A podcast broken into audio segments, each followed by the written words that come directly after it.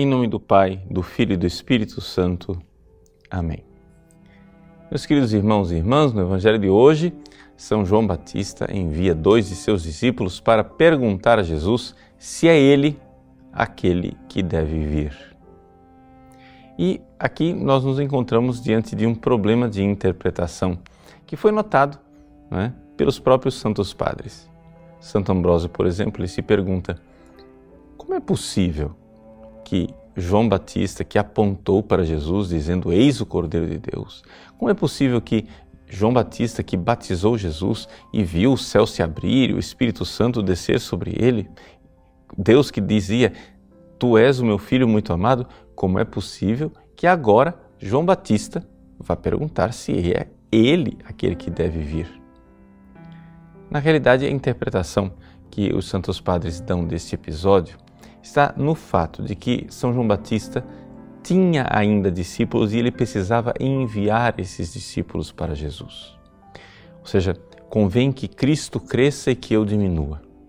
Os discípulos de João precisam constantemente ser enviados para Jesus. Ou seja, o evangelho que nós lemos no dia de ontem nos fala daqueles numerosos convertidos publicanos e prostitutas que, ouvindo a pregação de João, continuavam a se converter. Mas era necessário que eles procurassem o Cristo. A conversão deles não podia, não podia ficar simplesmente em João Batista, porque João Batista era o precursor, o preparador.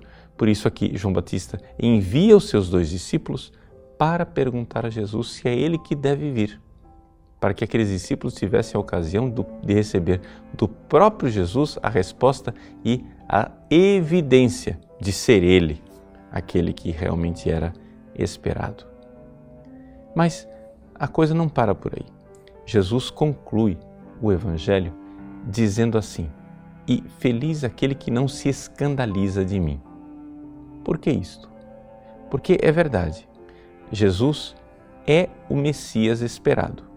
Ele corresponde às expectativas quando ele cura os cegos, é, levanta os aleijados, ressuscita os mortos, e assim cura os leprosos e assim por diante. Aqui ele corresponde perfeitamente às expectativas. No entanto, ele também será o servo sofredor. Ou seja, ele também será aquele que vai morrer na cruz e que será motivo de queda para muitos, de escândalo. Por quê? Porque nós não estamos é, nossos esquemas humanos não estão acostumados a pensar que existe uma salvação na cruz e que a impotência, a dor, o sofrimento sejam um caminho da vitória de Deus. É isso que Jesus irá revelar, é isso que Jesus irá transmitir. Os discípulos de João provavelmente ainda estavam esperando alguma espécie de triunfo semelhante àquele do Antigo Testamento. Os discípulos de João ainda estavam esperando que Jesus fosse o Messias e que viesse para derrotar os poderes eh, opressores e ali instaurar o reino de Deus aqui na terra. No entanto, Jesus veio restaurar e instaurar o reino de Deus aqui da terra, mas de uma forma totalmente imprevista. E é aqui que nós nos preparamos para o Natal, neste advento, olhando para esta realidade. Deus quer sim instaurar o seu reinado no nosso meio. Mas para que ele instaure este reinado no nosso meio, nós precisamos compreender que o seu reinado é um reinado diferente. Sim, é verdade. Ele é o Deus onipotente, o Deus todo-poderoso, mas ele é também o Deus da impotência e da fragilidade esta impotência, essa fragilidade de Deus se manifesta na manjedoura, naquela criança pequenina e inerme.